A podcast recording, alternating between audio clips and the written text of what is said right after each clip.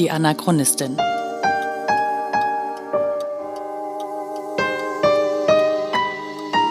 Ein Podcast über die Lebensgeschichte des Widerstandskämpfers Theo Hespers und seiner Nachfahren. Folge 33. Kameradschaft. Schriften junger Deutscher. Teil 1.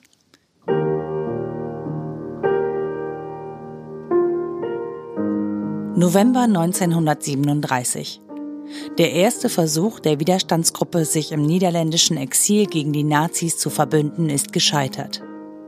Aber mein Großvater Theo und sein Freund Plato alias Dr. Hans Ebeling denken gar nicht daran aufzugeben. Im Gegenteil. Es ist ihnen gelungen, genug Geld aufzutreiben, um eine eigene Zeitschrift zu gründen. Kameradschaft. Schriften junger Deutscher. Die erste Ausgabe erscheint im November 1937, also ziemlich genau vor 80 Jahren. Das Buch mit dem grünen Cover und den getippten Seiten stand schon als Teenie in meinem Bücherregal. Wie ein Schatz. Aber natürlich habe ich das nicht gelesen. Ich hätte es auch gar nicht verstanden. Und erst heute weiß ich, es ist tatsächlich ein kleines Wunder, dass es diese Sammlung aller Ausgaben der Kameradschaft überhaupt gibt. Denn bereits im Krieg hatte Plato dafür gesorgt, dass es auf jeden Fall einen Ort gibt, an dem die Zeitschrift aufbewahrt wird. Nur deshalb kann mein Vater 1984, also 47 Jahre nach Erscheinen der ersten Ausgabe, im Eigenverlag einen Nachdruck aller Ausgaben der Kameradschaft veröffentlichen. Die Kameradschaft habe ich alleine gemacht. Hat okay. Er, hat er nicht damit gearbeitet. Das Exposé hat er geschrieben dazu. Das, mhm. das, äh, das Exposé, die ganzen Namen und so weiter. Das mhm. hat er gemacht und da ist er sogar gestorben. Dann bin ich nach Brüssel gefahren, weil er mir gesagt hat, die liegen alle in der Bibliothek Royal. Hab mir dort die Kopien geholt. Mit den Kopien habe ich dann praktisch diese Sammlung gemacht. Ne? Und nur deshalb kann ich jetzt, 80 Jahre nach der ersten Veröffentlichung, ebenfalls lesen, was mein Großvater und seine Mitstreiter damals geschrieben haben, was sie umtrieb, was sie wussten aus Deutschland, während sie in den Niederlanden saßen und warum es durchaus wichtig war, was in dieser Schrift veröffentlicht wurde.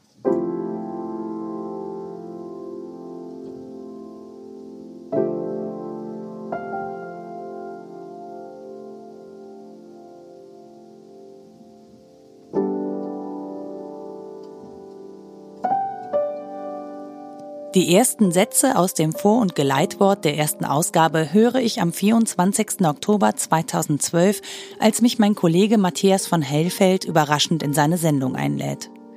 Eine Sendung über Erinnerungskultur, in der er auch geplant hatte, über meinen Großvater zu sprechen und in der ich dann wirklich sehr zufällig sein Gast war. Wir haben das Tagesthema Mahnmal und Erinnerungskultur und ich würde gerne noch ein kleines bisschen mehr Theo Hespers vorstellen, weil er nicht nur ein wirklich mutiger, großer Mann war, der mir, das werde ich am hinterher vielleicht auch noch erzählen können, auch auf anderem Wege nochmal begegnet ist, aber er hat eben auch einen großen Einfluss gehabt auf Leute, die sich nicht den Nazis unterstellt haben und unterworfen haben. Und deswegen ist der Satz, den du vorhin gesagt hast, dass er eben ein kleines Rädchen war, ähm, das das Scheitern dieses Systems bewirkt hat, äh, vollkommen richtig. Ich zitiere mal einen Satz aus dem, oder mehrere Sätze aus dem Jahr 1937. Wir stehen im Kampf, wir jungen Deutschen, was unsere Sehnsucht in Jahren reichen Jugend Lebens war. Was für uns und unser Volk wir erträumten und ersehnten, ist ferner denn je. Was wir uns schufen, ist zerstört oder tödlich bedroht.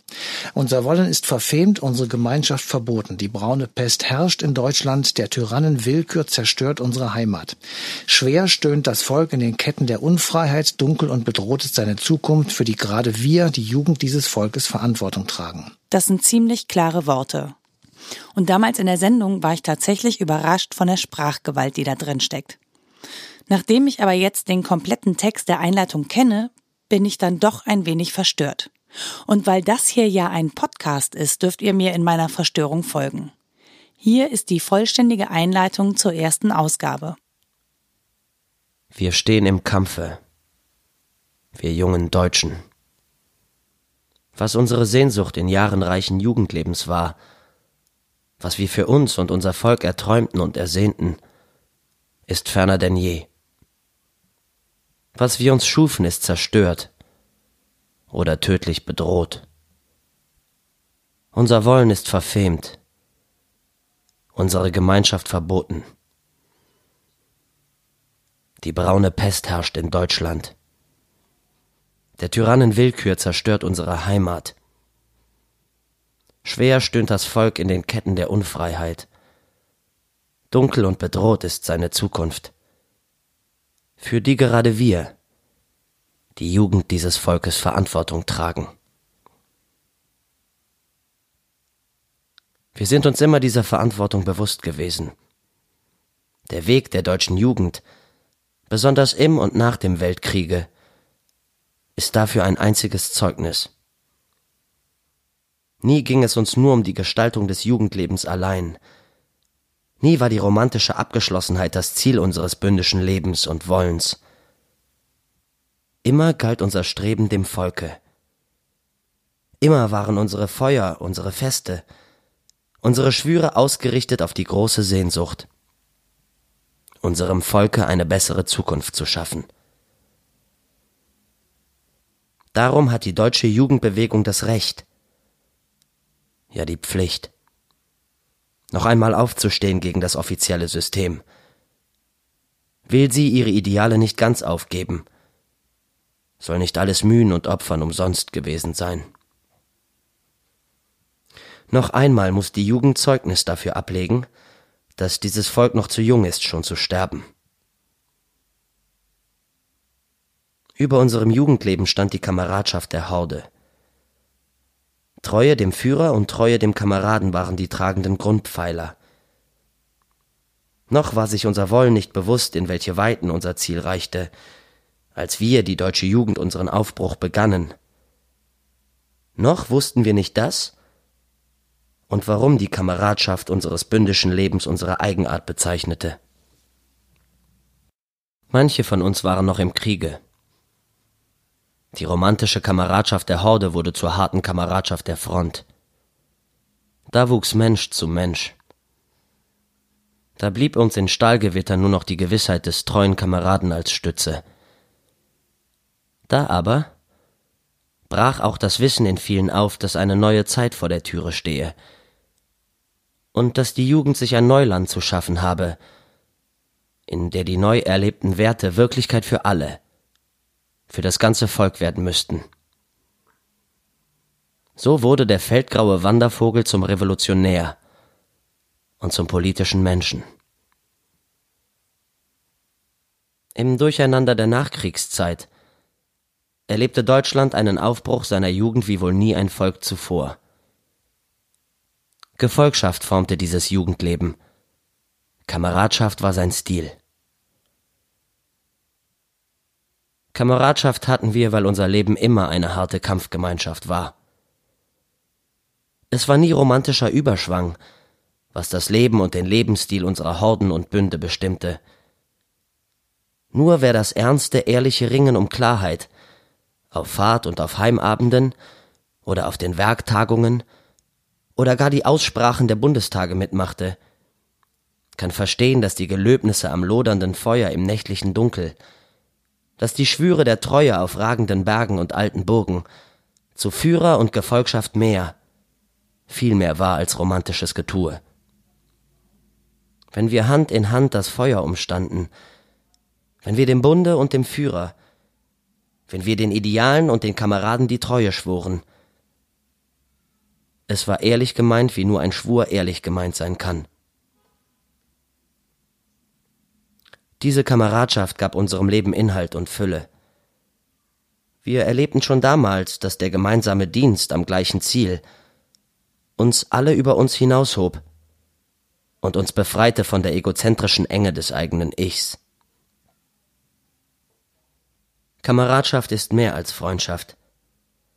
Sie verbindet mit der Wärme des Freundseins das Ausgerichtetsein an der großen gemeinsamen Aufgabe. Sie gibt über die Sympathie hinaus die heimatgebende Gewissheit der Treue, wie sie einer Werk- und Kampfgemeinschaft eigen ist.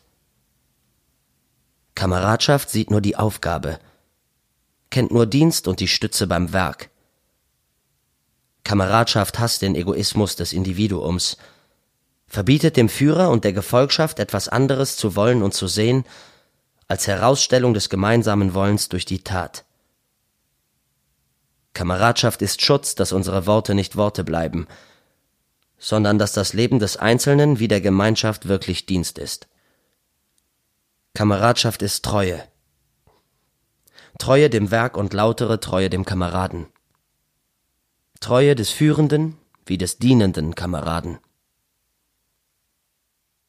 Kameradschaft fordert eiserne Zucht, fordert, dass nichts Persönliches, Ehrgeiz, Eigenart das gemeinsame Werk störe. Kameradschaft ist nur dann, wenn jedes Mitglied der Gemeinschaft weiß, mein Kamerad ist treu. Er verrät nie das Werk. Er verrät nie mich. Kameradschaft ist aber auch nur dann, wenn das trennende Nebeneinander überwunden ist durch zuverlässige Führung und zuverlässige Gefolgschaft. So wie die Kameradschaft des Führers die Gefolgschaft ermöglicht, fordert es sie auch. Wir sind eine Kampfgemeinschaft. Wir können gehorchen. Kameradschaft ist notwendig. Nur sie ermöglicht es den vielen Kämpfern im deutschen Vaterlande, immer von neuem den fast aussichtslosen Kampf zu wagen im Schatten der Gestapo, im Konzentrationslager und Gefängnis, vor dem drohenden Richter und unter den Fäusten prügelnder Nazi-Beamter erblüht die Kameradschaft, die stützt, die nicht verrät, die den gemeinsamen Idealen und dem Kameraden die Treue hält. Kameradschaft verbindet die deutsche Jugend mit allen, die wie sie um ihres Volkes Zukunft kämpfen wagen, leiden. Kameradschaft ist notwendig. Nur wenn wirklich der Geist des Egoismus und des falschen Individualismus überwunden wird, nur wenn wirklich das gemeinsame Ziel, nur wenn wirklich die dunkle, bedrohte Zukunft unserer Heimat uns bestimmt, kann das Werk gelingen. Kameradschaft ist notwendig. Das ist der Ruf, mit dem die deutsche Jugend sich an die ganze Welt und besonders an die Jugend der anderen Nationen wendet. Wir verteidigen ja nicht nur unsere deutsche Zukunft. In Deutschland ist unser aller geistige und kulturelle Heimat angegriffen. Unser Kampf ist euer Kampf. Kameradschaft ist notwendig. Das gilt besonders uns jungen Deutschen das starke Erleben der Wandervogeljahre, der harte Dienst im Kriege, die Fülle und das Suchen des bündischen Lebens. Alles war nur Vorbereitung, war nur Vorspiel. Jetzt stehen wir in der Bewährung. Jetzt gilt es zu beweisen, dass es uns mit unserem Wollen blutiger, heiliger Ernst war und ist. Jetzt gilt es zu zeigen, dass unsere Worte von Bereitschaft und Einsatz nicht bloßes Gerede waren. Jetzt heißt es Kameradschaft halten. Den Idealen, den kämpfenden Kameraden. Jetzt ergeht der Ruf zur Einheit, zur Sammlung. Das Vaterland und des Volkes Zukunft ist in Gefahr. Ich weiß ja nicht, wie es euch geht, aber ich bin hier und da mächtig zusammengezuckt, als ich das gelesen habe. Denn die Sprache ist schon, nun ja, sehr militärisch geprägt. Da wird von Führern gesprochen und von Horden und Kameraden, vom Kampf.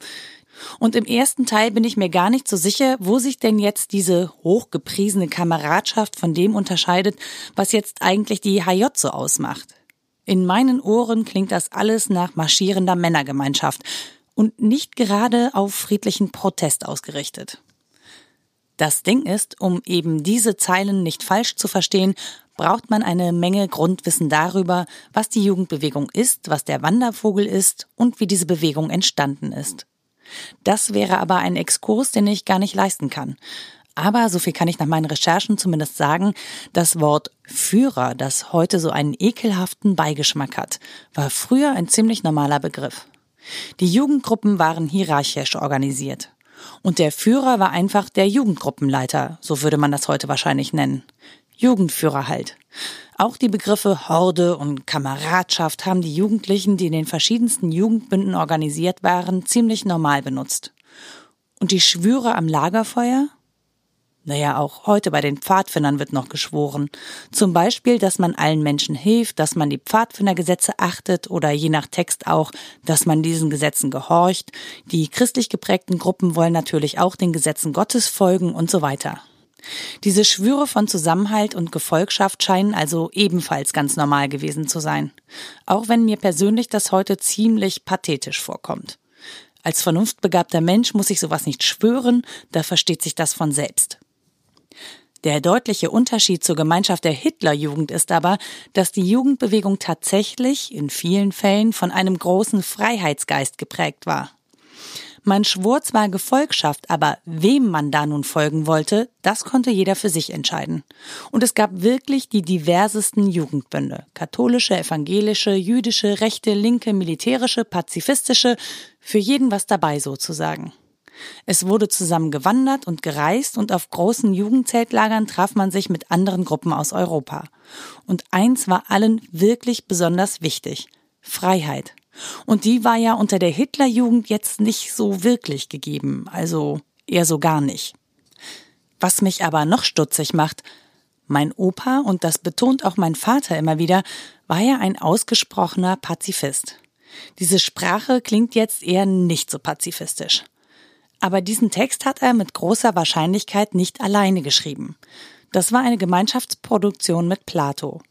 Und Plato wurde im Ersten Weltkrieg bereits mit 19 Jahren zum Leutnant der Artillerie ernannt und war Träger des Eisernen Kreuzes erster und zweiter Klasse, ein militärischer Karrierist und ein Nationalist obendrein, aber eben kein Nationalsozialist. Außerdem hat er mehrere Jugendbünde geführt und gegen die Separatisten im Rheinland hat er auch gekämpft. Das zu erklären übersteigt aber bei weitem meine Geschichtskenntnisse. Auf jeden Fall erklärt das den militärischen Tonfall und auch die Analogien zur Kameradschaft im Krieg. Und drittens, und darüber musste ich dann auch was länger nachdenken, war es, glaube ich, sehr, sehr wichtig, die Gemeinschaft zu beschwören. Daran zu erinnern, dass man sich unterstützen muss im Kampf gegen die Nazis und sich eben nicht gegenseitig verrät. Und am Ende war das einfach eine andere Zeit. Heute sind wir eher in Vereinen organisiert. Die sind auch gerne hierarchisch strukturiert, und jede Mannschaft hat einen Trikotsatz und ist auch als Einheit zu erkennen, aber in der Regel ist der Verband wesentlich lockerer. Und treue Schwüre kenne ich persönlich nur noch aus dem Dackelclub in den Filmen mit Tom Gerhardt.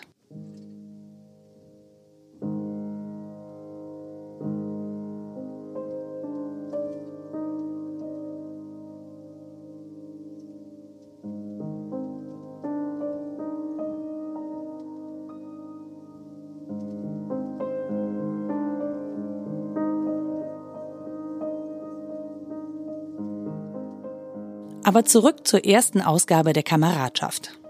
Denn die Themen, die dort behandelt werden, geben mir einen ziemlich interessanten Blick auf Deutschland im Herbst 1937.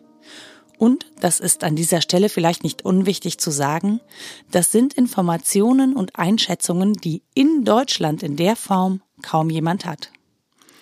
Es ist unglaublich schwer einzuschätzen, welche Wirkung diese Schriften damals hatten.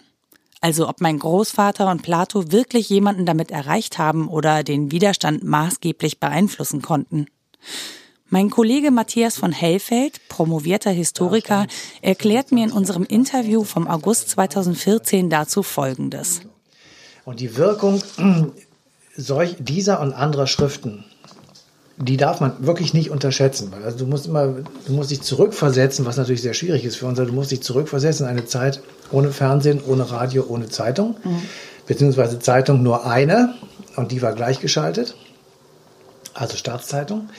Und wenn du dann irgendwas anderes zu lesen bekommen hast, äh, dann hast du dich schon auf gefährliche Pfade begeben. Insofern ist die Wirkung dieser Schrift, die wurde abgeschrieben, vervielfältigt, rumgereicht, ähm, enorm.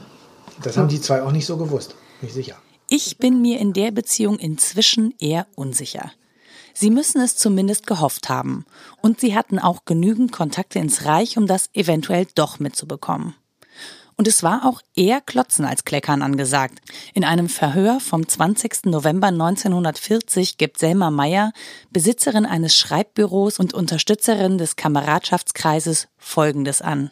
Die Kameradschaft wurde zuerst im Jahr 1937 in Belgien und zwar in Brüssel gedruckt. Da er seinen Namen als verantwortlicher Herausgeber nicht angeben konnte, da er als politischer Flüchtling hierzulande keine pressepolizeiliche Genehmigung bekommen hätte, suchte Dr. Ebeling sich einen Strohmann. Soweit ich mich heute besinnen kann, fand Dr. Ebeling eine geeignete Person in Fernand Bornet, der seinerzeit in Brüssel wohnte. Die Auflage betrug in der ersten Zeit circa 1000 Stück. In anderen Quellen variieren diese Angaben. Wer verhört wurde, hielt die Zahlen eher klein. Der Gestapo war aber natürlich an möglichst großen Zahlen gelegen. Und ob auch die erste Ausgabe bereits 1000 Exemplare hatte, lässt sich schwer sagen. Aber einige hundert werden es sicher gewesen sein. Die erste Ausgabe umfasst neben der Einführung fünf weitere Texte einen von Plato, einen von meinem Großvater, einen vom niederländischen Jugendleiter Willem Verkade, einen von David Cron Yeldon Thompson, einem britischen Mitglied der Youth Scouts und einen ohne Angabe des Verfassers. Die Artikel beziehen sich alle auf Ereignisse, die, soweit ich weiß, nicht zum Geschichtsallgemeinwissen gehören. Deshalb werde ich an dieser Stelle kurz die Inhalte vorstellen und ein bisschen zitieren. Aber für alle, die gerne den vollständigen Artikel hören möchten, habe ich Kapitelmarken gemacht und die Vollversion ans Ende dieses Podcasts gepackt. Ihr könnt also einfach in eurem Podcatcher ein bisschen hin und her springen. In dieser Episode gibt es erstmal den Artikel von Dr. Hans Ebeling, den er aber unter seinem Fahrtennamen Plato veröffentlicht. Er trägt den Titel Hut ab vor diesen Helden und bezieht sich auf den Prozess gegen Angehörige des Jungnationalen Bundes, kurz Junabu. Ein Bund, den Plato selber in den Anfang 20er Jahren geführt hatte, damals auch mit militärischer Ausrichtung. Bevor der Artikel über den Junabu startet, gibt es eine kurze Einleitung. Nach fast zweijähriger Haft standen vom 14. bis zum 24. Juni 1937 zehn Angehörige des Jungnationalen Bundes vor dem in Anführungszeichen Volksgericht.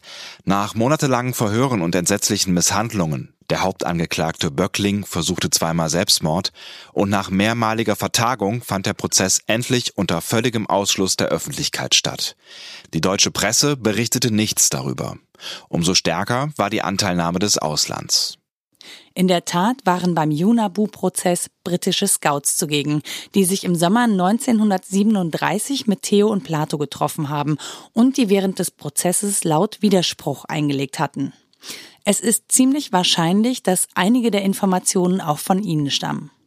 Selbst wenn man nicht genau weiß, was da eigentlich verhandelt wird, schon die ersten Zeilen des Artikels lassen in mir Wut hochkochen. Der Essener Prozess. Sitzung des zweiten Senates des Volksgerichtshofes in Essen. Es ist der zehnte Verhandlungstag. Es ist Donnerstag, der 24. Juni 1937. Der Präsident erhebt sich und sagt, das Wort hat der Vertreter der Anklage. Der Oberreichsanwalt, jung, schlank, in roter Toga und mit rotem Barett, steht auf und beginnt seine Rede mit einem Zitat aus Schillers Wallenstein. Er spendet Worte des Lobes auf das nationalistische Vorleben der Angeklagten. Ruhrkampf, Separatisten, Hut ab vor diesen Helden. Auf der Anklagebank wird die Atmosphäre leichter. Aber dann folgt, beinahe ohne Übergang, scharf und hart die Schuldfrage. Diese Angeklagten, die bis 1933 Helden Schlagetas waren, haben den Anschluss nicht gefunden, haben nicht gefühlt, dass die Zeit der Landsknechte und Freikorps vorbei war, haben nicht begriffen, dass es keinen anderen Führer mehr geben kann als Adolf Hitler und dass kein anderes Gesetz gilt als sein Wort. Zwei Jahre lang haben sie noch Zeit gehabt, um auf andere Gedanken zu kommen. Zwei Jahre lang haben sie mit ihren eigenen Augen gesehen, dass der Nationalsozialismus ein Segen für Deutschland und die Rettung für Europa war. Jeden Tag hatten sie die Gelegenheit, sich zu besinnen und unter der Flagge mit dem Hakenkreuz mitzumarschieren. Sie haben es nicht getan. Sie blieben in der Opposition, erst in ihrem Denken und von Beginn 1935 an auch in Taten. Das ist ihre schwere, ihre nicht zu vergebende Schuld und deshalb fordere ich gegen den Angeklagten Böckling die Todesstrafe, gegen den Angeklagten Lankers lebenslängliches Zuchthaus. Ich weiß wirklich nicht, wer da genau warum auf der Anklagebank sitzt. Aber es wird ziemlich schnell klar, das wird kein faires Gerichtsverfahren. Das hier ist ein Schauprozess. Hier soll ein Exempel statuiert werden. Es folgt ein langes Referat von Plato über den Ruhrkampf 1923. Einen Kampf, den Plato mit seiner Junabu-Fraktion Deutsche Jungenschaft ziemlich aktiv geführt hat. Im Wikipedia-Artikel dazu steht, dass er mit seiner Gefolgschaft Sabotageakte gegen die Franzosen durchführte und deshalb in Abwesenheit von einem französischen Militärgericht zum Tode verurteilt wurde. Plato arbeitet sich ab an den Begriffen Freikorps und Landsknechte. Es geht ihm um die Ziele der damaligen Reichswehr und der danach folgenden Wehrmacht. Er referiert auch auf die Römrevolte von der NS-Propaganda Römputsch genannt. Den Vorfall werden vielleicht einige von euch kennen. Damit sind die Ereignisse rund um den 30. Juni 1934 gemeint, auch bekannt als Nacht der langen Messer, bei denen die Nationalsozialisten reihenweise Führungskräfte der SA ermorden ließen, angeblich um einen Putsch zu vereiteln. Damit wurde eine NS-interne ideologische Streitigkeit zugunsten von Hitler geklärt. Im Artikel von Plato heißt es dazu, die Reichswehr war immer Staat im Staate. Sie war und ist Kaste. Ihre Generäle treiben immer Politik, ohne die Verantwortung zu übernehmen. Die Reichswehr, die neue deutsche Wehrmacht, war immer nur um ihrer selbst, um der Generäle willen da, niemals um des Volkes willen. Der einzige Versuch des Nationalsozialismus, anstelle der Reichswehr zur Bildung einer Volksarmee vorzustoßen, die Forderung Hauptmann Röms nach einem Landverteidigungsministerium unter Führung der SA endete mit den Schüssen des 30. Juni. Doch hier schoss die Reichswehr nicht selbst, sondern überließ das Odium des Mordes Hitler und Himmler dem Nationalsozialismus und seiner SS. Nach allem, was ich so quer recherchiert habe zum 30. Juni 1934, scheint mir Plato 1937 ziemlich gut über die Hintergründe informiert. Und ich versuche natürlich mir vorzustellen, wie das ist, sowas zu lesen, wenn es vorher nur NS-Propaganda dazu gab. Denkt man dann, ach, so war das? Die haben uns die ganze Zeit beschissen? Oder denkt man dann eher, tch, da kommt da so ein Verschwörungstheoretiker daher. Sowas würde unser Adolf nie tun. Das ist doch alles gelogen. Ich meine, wir lernen ja gerade, dass für einige Menschen Fakten für den Arsch sind. Die glauben, was sie glauben wollen. Im weiteren Verlauf des Artikels erklärt Plato auch ein bisschen die Strukturen innerhalb des NS-Regimes. Wer wo seine Finger im Spiel hat, wo die Gestapo waltet und wo die Wehrmacht, die Plato in Anführungsstrichen als Reichswehr bezeichnet. Allerdings kann man sich schwer vorstellen, dass die Wehrmacht den nationalsozialistischen Terror gegen die Bevölkerung ausführt. Aber dafür sind die Totenkopfverbände der SS und die Sturmbanne zur besonderen Verfügung der SA da. Und Konzentrationslager, Zuchthaus und Gefängnis. Die Reichswehr umkleidet sich mit dem Schein von Humanität, aber in ihrem Auftrage wird das Volk, wird die Nation durch den hitlerischen Nationalsozialismus für das militärische Abenteuer reif geprügelt. Nach diesem Ausflug über die Wehrmacht und die Strukturen der SS kehrt Plato zurück auf die Geschehnisse im Gerichtssaal. Er berichtet vom Angeklagten Dr. Karl Wegerhoff, einem Juristen. Wegerhoff bringt sich, so die offizielle Version, am 20. Juni 1937 in der Untersuchungshaft selbst um. Auf dem Höhepunkt des Prozesses und ausgerechnet, als Josef Goebbels als Zeuge im Prozess hätte vernommen werden sollen. Dazu kam es dann nicht oder vielmehr musste es dann ja auch nicht mehr kommen.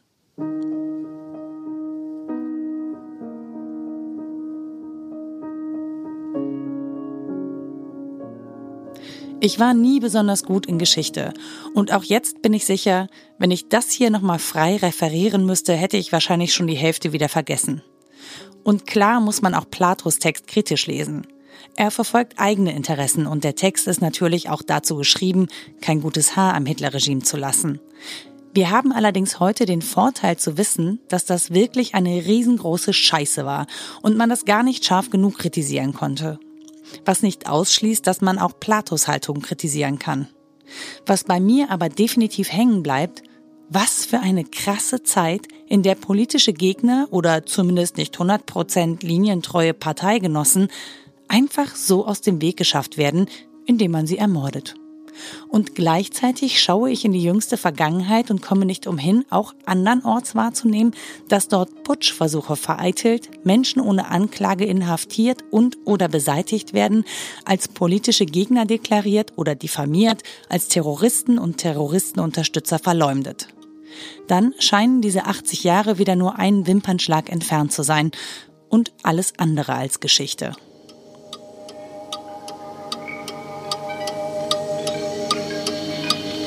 Halt, nicht die Stopptaste drücken.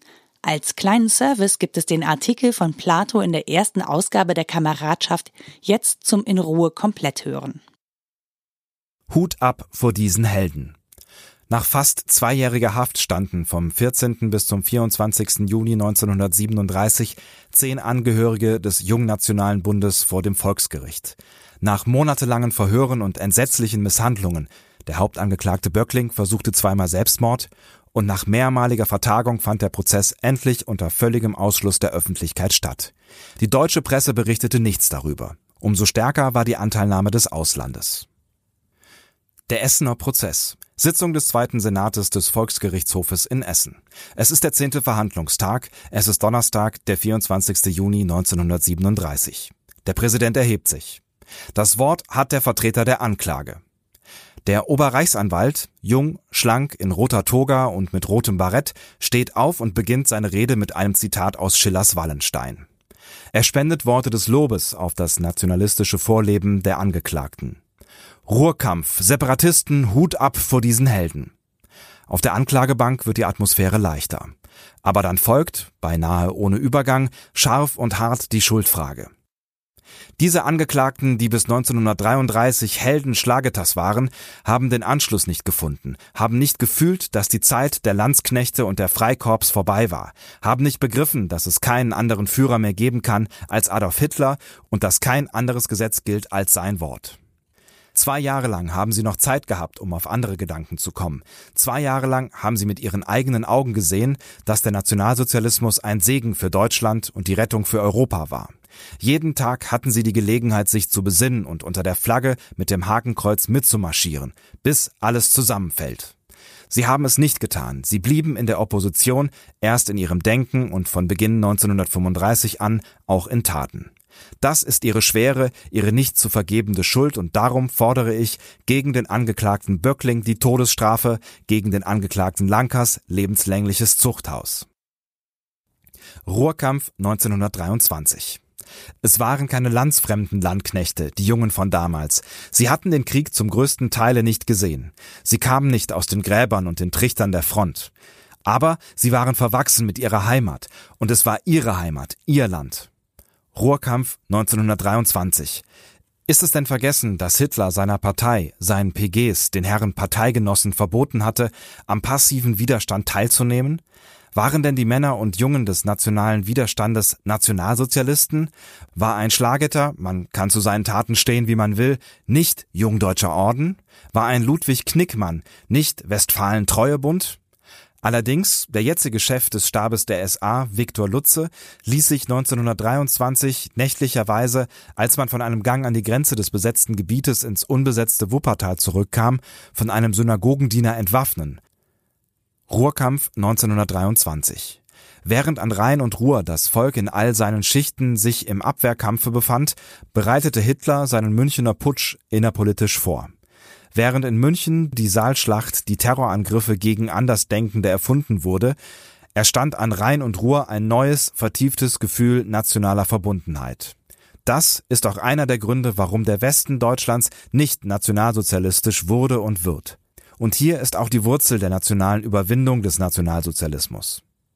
Separatisten 1923 Wer bekämpfte die Separatisten? Waren es die jetzigen Herren, die sich als nationalsozialistisch überpatriotisch gebärden? Waren es die jetzigen Amtshalter, die Gau-, Kreis- und Ortsgruppenführer, die Block- und Zellenwarte der NSDAP?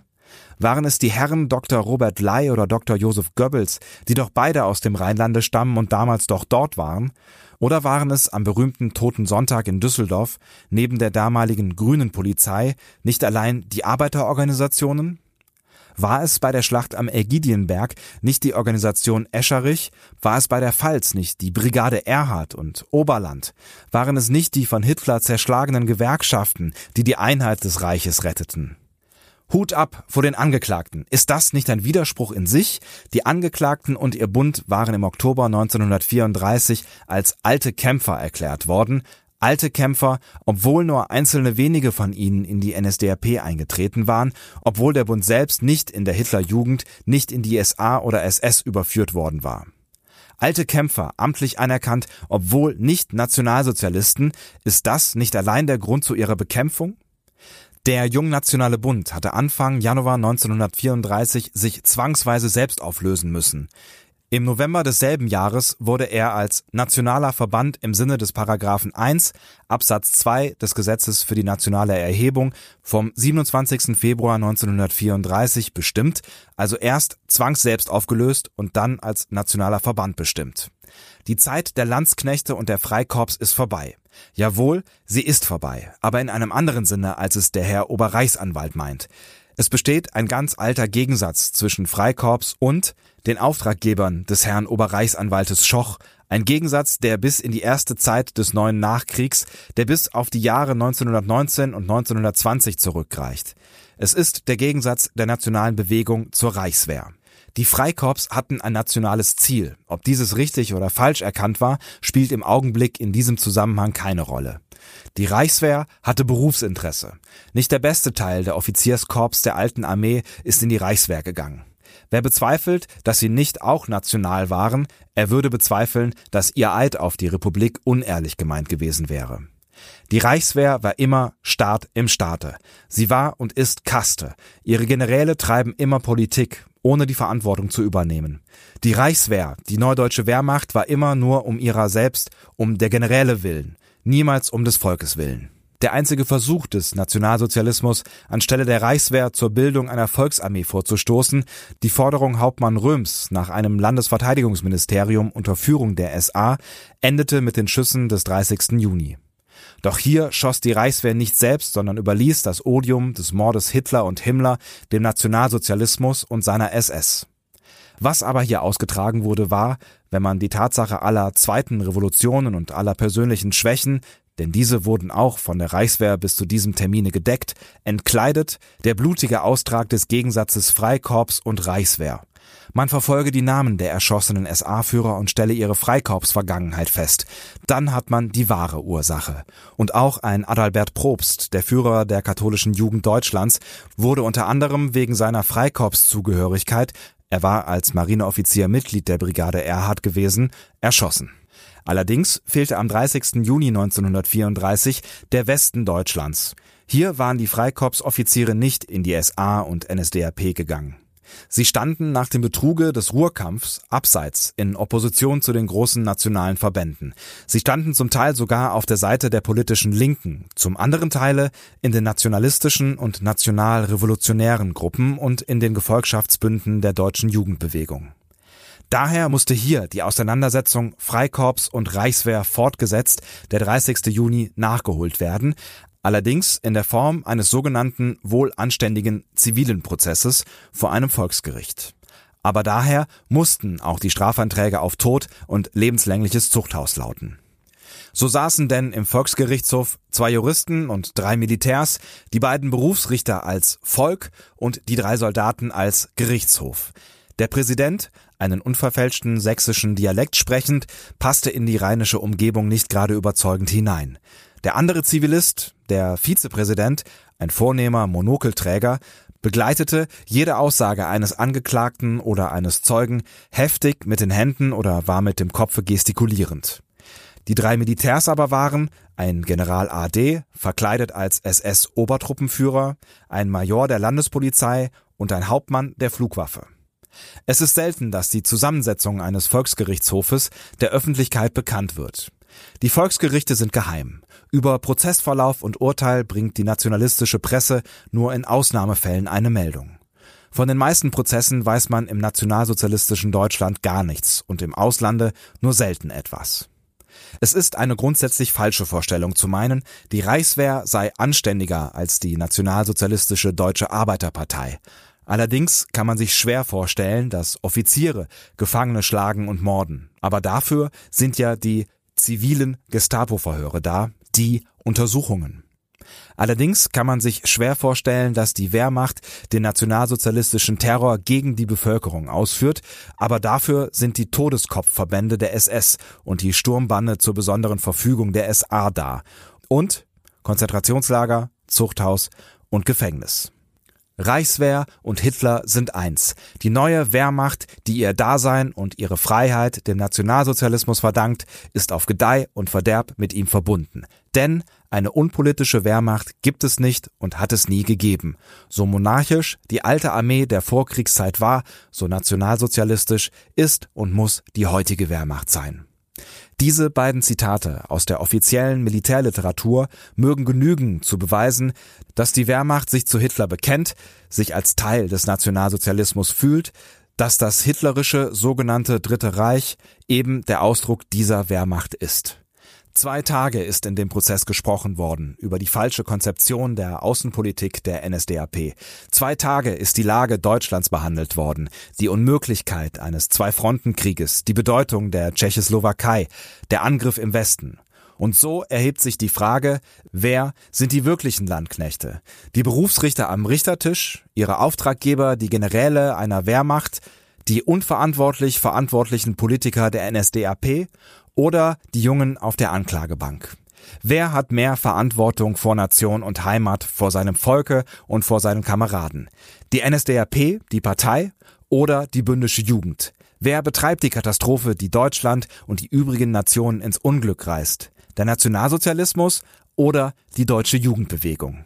Wir fragen noch einmal, wer sind die Landsknechte, die Richter oder die Angeklagten und wer betreibt den Landesverrat? Ich bitte zu fragen, ob ich, Karl Wegerhoff den Zeugen jemals über Politik gefragt oder gesprochen habe. Bei jedem Zeugen stellte der Angeklagte Wegerhoff dem Gerichtshof diese Frage. Immer wiederholend, mit derselben Ruhe, Ausdauer und Klarheit. Wegerhoff war Jurist, Dr. Jur. Am Samstag, den 19. Juni, war sein Vetter, Dr. Fritz Prank aus Reit, ein Schul- und Klassenkamerad von Josef Goebbels, als Zeuge über die nationale Vergangenheit des Herrn Dr. Goebbels verhört worden. Dr. Prank hatte ausgesagt, dass er es gewesen sei, der Dr. Goebbels bei der Weimarer Tagung Mitte Juni 1925 der NSDAP zugebracht habe. In der folgenden Woche sollte auf Antrag von Dr. Wegerhoff Dr. Goebbels im Prozess als Zeuge vernommen werden. Am Sonntag, den 20. Juni 1937, also mitten im Höhepunkt des Prozesses, war Dr. Wegerhoff tot. Nervenzusammenbruch, Selbstmord. Es ist in Hitlerdeutschland, was die politische und kriminelle Vergangenheit der Bonzen angeht, viel gestattet.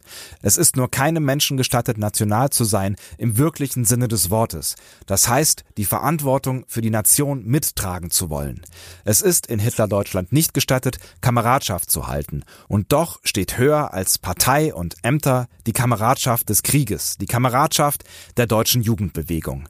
Es ist hier gesprochen worden über Volksempfinden. Wenn aber dieser Mann zu lebens lebenslänglichem Zuchthaus verurteilt wird, dann wage ich zu behaupten, dann steht das Volksempfinden Kopf. Ich beantrage für den Angeklagten Lankers Freispruch.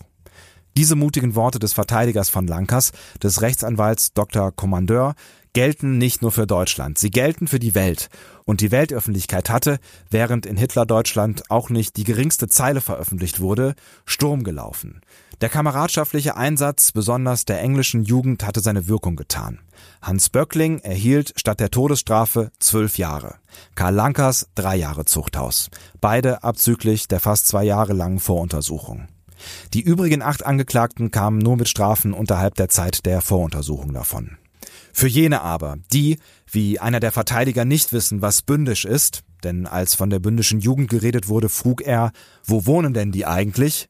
Für diese sei gesagt, die bündische Jugend wohnt in Deutschland und wird dort wohnen. Länger als Hitler. Weil diese Folge mit so viel Unterstützung entstanden ist, möchte ich an dieser Stelle vor allen Dingen meinen Sprechern danken. Das sind der Schauspieler Daniel Wiemer, der Journalist Sebastian Sonntag, die Journalistin Rebecca Endler und natürlich Matthias von Hellfeld.